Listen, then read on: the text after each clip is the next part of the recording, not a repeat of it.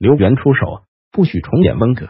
习近平与红二代政治精英反目。习近平在人民大会堂纪念刘少奇诞辰幺二零周年大会上，只字不提毛泽东对刘少奇的迫害，而将毛刘比喻为亲密无间的战友。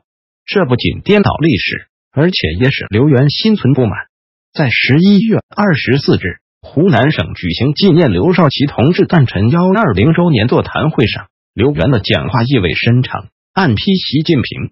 刘源说：“回顾父亲光辉的一生。”就是要总结历史经验，牢记历史教训。教训比经验更加宝贵，我们要深刻汲取，维护好民主集中制，加强和维护党内团结，绝不让历史悲剧重演。我认为要总结历史经验，牢记历史教训。教训比经验更加宝贵。这句话可以理解为刘源不满习近平的倒行逆施和重演风格，并特地强调教训比经验更加宝贵。我们要深刻汲取。维护好民主集中制，加强和维护党内团结，绝不让历史悲剧重演。这句话是刘源对习近平的个人独裁提出严厉警告，并明确告诉习，绝不允许文革历史悲剧的重演。我认为，作为红二代代表人物的刘源，他的这番话并非代表其个人想法，而是中共红二代的集体共识。红二代的另一代表代表人物是邓方，在刘源讲话之前。已与习近平翻脸。他在中国残疾人联合会第七次全国代表大会闭幕式上说：“我们一定要有这种实事求是的态度，保持清醒的头脑，知道自己的分量，既不妄自尊大，也不妄自菲薄，坚定立足立足国情，从社会主义初级阶段的实际出发，谋划一切工作。知道自己的分量和妄自尊大，被认为是在暗批习近平，背离邓小平的韬光养晦外交政策。”狂妄自大。原中国社会科学院政治学首任所长、流亡美国的严家期先生指出，邓方趁他的父亲启动的改革开放是对人的解放。在今天中国面临新危机的时刻，邓方大声疾呼，指出中国不能倒退到毛泽东时代，必须坚持改革开放，发出了中国近十年来最强音。该讲话在海内外引起了巨大震动，以至于网信办将中国残疾人。联合网站整体休克。在北京刘少奇纪念大会上，邓家罕见缺席，未派人参加会议，被外界解读为邓家不愿与习近平见面。习近平的执政可分为上下两个半场，上半场从二零一二年到十九大，下半场从十九大到今天。上半场，习近平在王岐山的辅佐下，反腐风云激荡，既集中了权力，又收获了民心。但下半场却刚开场就四处碰壁，内忧外患，险象环生。一个很重要的问题需要回答：习近平还能走多远？我认为十九大是习近平由盛转衰的转折点。就内政而言，首先，习近平动了中国人的奶酪，不仅动了奶酪，而且打翻了奶酪。八九六四后，中国人与共产党事实上有不成文的契约，那就是。不搞政治运动和发展经济，但十九大后，习近平的一连串政治后空翻，使中国人感觉到山雨欲来风满楼。首先，修宪取消国家主席、副主席任期限制。尽管十九大报告，习近平已将他的政治宣言和播报野心表露无遗，多数中国人并未理会。习近平突然修宪取消任期限制，使他们感到震惊。其次，个人崇拜，习近平的个人崇拜自上台后就一直在进行。十九大后变本加厉，调门越来越高，从人民领袖到伟大舵手，直逼毛泽东的四个伟大。再次强调党的绝对领导和国有经济。习近平背诵毛泽东的语录：“党政军民学，东西南北中，党是领导一切的，明确党对一切工作的绝对领导。”习近平接手时。中国经济已经进入衰退期，国家经济亟待结构调整和深化改革。但习近平在经济政策上走了相反的道路，中国经济萎靡不振，货币超发，汇率大幅下跌，影子银行风险凸显，房地产泡沫严重，经济危机一触即发。中国人感到严冬已至，金融海啸即将咆哮而至，一场前所未有的财富消灭运动到来。习近平的政治。倒退唤醒了中国人对于毛泽东时代的惨痛记忆。澳大利亚悉尼科技大学冯崇义教授认为，习近平上台以来就倒行逆施，十九大他如愿以偿，登上权力顶峰。他想把中国从邓小平的后极权主义带回极权主义社会。中国面临的时代很新，但习近平很陈旧。他代表着中国最顽固、最反动的力量。就外交而言，习近平推行极权主义大国外交，抛弃了邓小平在外交上冷静观察、沉着应对、韬光养晦、绝不当头、有所作为的二十字嘱托，锋芒毕露，扬言要走进世界舞台中央。南海填岛的军事行动引发了周边国家的高度警惕，促成了美日英澳四国新的军事准同盟。中共的军舰和战机在台湾海峡持续制造紧张气氛，客观上加强了美台关系，促使美国通过了国防授权法案和台湾旅行法案。在政治意识形态上，习近平抱残守缺，继续高举邪恶的马克思列宁主义旗帜；在军事上与俄罗斯。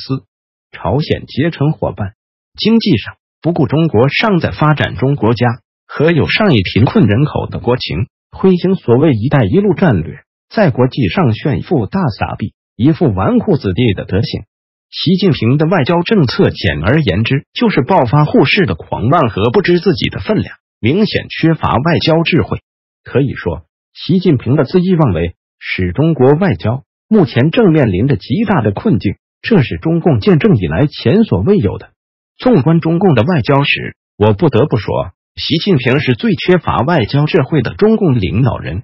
不仅比不上毛泽东、邓小平，而且比江泽民和胡锦涛也差得太远。目前，美国朝野两党左中右人士、亲华反华派一直主张对中国在世界的发展和扩张实行遏制战略。十一月十三日，《华盛顿邮报》。发表对美国副总统彭斯的专访文章，冷战与否？中国决定。彭斯在专访时称，中国只有对他的经济、军事和政治行为做出彻底的改变，才可避免与美国爆发冷战。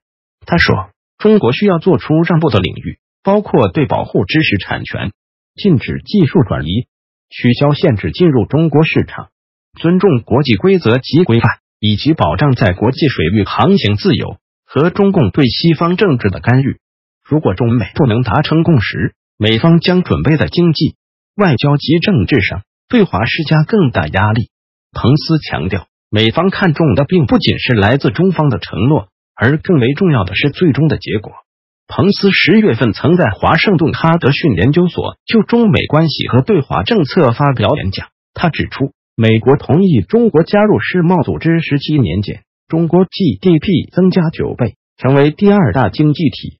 美国希望中国的自由将蔓延到各个领域，不仅仅是经济，更是政治上。希望中国尊重传统的自由主义原则，尊重私人财产、个人自由和宗教自由，尊重人权。但美国人的希望落空了。川普当选美国总统之后，主动掀起对中国的贸易战，其实影响不限于贸易领域。而是中美关系全面转折的开始。中美关系从全面战略合作走向战略对抗。中国外交困境的根源在于，近五年来，习近平实行的是一条背离人类历史潮流的、以共产主义意识形态为导向的外交路线。这是一条与人类普世价值和中国人民意愿相背离的道路，它会将世界和中国带来灾难。目前内外交困的习近平。已经得罪了中国的知识精英、商业精英和政治精英。第一，习近平已经与中国知识精英反目。今年二月，清华大学许章润教授的文章《保卫改革开放》可以视为大多数知识精英群体的心声。许章润教授认为，中国现处在第三波改革开放的浪潮中，本应完成历史赋予的使命，实现宪政民主的政治转型，融入世界文明社会。但现在却出现了大的挫折，逆历史潮流而行。以中产阶级为代表的中国人应站起来，保卫改革开放，保卫一九七八。七月份，他在文章《我们当下的恐惧与期待》中，表达了当今中国人的恐慌和忧虑情绪。他认为，包括整个官僚集团在内，当下全体国民对于国家发展方向和个人身家性命安危深感迷惘，已引发全民范围一定程度的恐慌。九月十六日，北京钓鱼台国宾馆召开了纪念中国经济改革开放四十年近五十人论坛成立二十周年学术研讨会，经济学界大腕武警列，楼继伟、倪刚、林毅夫、白仲恩、杨伟民等出席。参会者在会上火力全开，他们从各个角度对当前经济政策进行了批判。十一月五日至八日，哈佛大学费正清中心与北京天泽经济研究所共同在哈佛大学举办中国改革开放四十周年研讨会，众多著名学者参加了此次会议，如贺卫方、肖红琴、朱荣建、秦乾红、张曙光、石延红、秦晖、张维迎。樊纲等。第二，习近平已与商业精英反目。年初，人民大学周新成教授的文章《共产党人可以把自己的理论概括为一句话：消灭私有制》一文和九月份财经人士吴小平的文章《私营经济已完成协助公有经济发展应逐渐离场》，引起了轩然大波。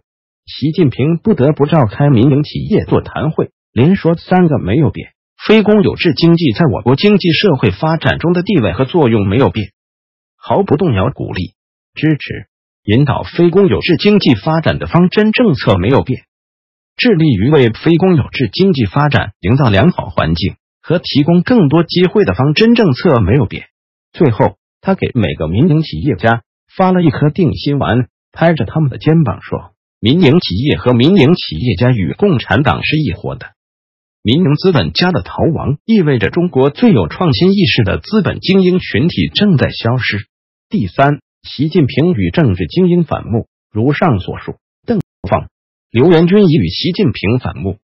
温家宝总理卸任前的话，多次被政治精英们提及。没有政治体制改革的成功，经济体制改革不可能进行到底。已经取得的成果，还有可能得而复失。社会上新产生的问题。也不能从根本上得到解决。文化大革命这样的历史悲剧还有可能重新发生。李克强总理已经连续缺席民营企业座谈会和上海进口博览会，其与习近平的政策分歧已经越来越明显了。与此同时，国际政治精英的表态也不容忽视。美国副总统彭斯说：“我们希望与北京建立起建设性的关系，共同发展两国的繁荣与安全，而不是分开。”尽管中国领导人现在离这个目标渐行渐远，我们还是希望中国领导人重新回到改革开放的道路上来。我认为，中共高层已经看到了习近平新集权主义可能会颠覆中共的统治，他们为了挽救中共，必须捍卫邓小平改革开放。这样，在改革开放的旗帜下，中国的知识精英、商业精英和政治精英聚集起来了，他们共同的敌人就是习近平。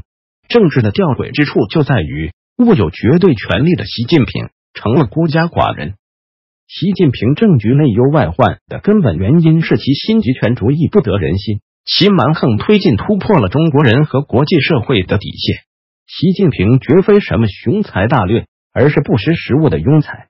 周易说：“德不配位，必有灾殃；德薄而位尊，智小而谋大，力小而任重，先不及矣。”台湾九合一地方选举和公投结果，蔡英文政府落败，在中共高层暗自窃喜时，殊不知一个新时代、宪政民主时代正向潮水湾袭来，势不可挡。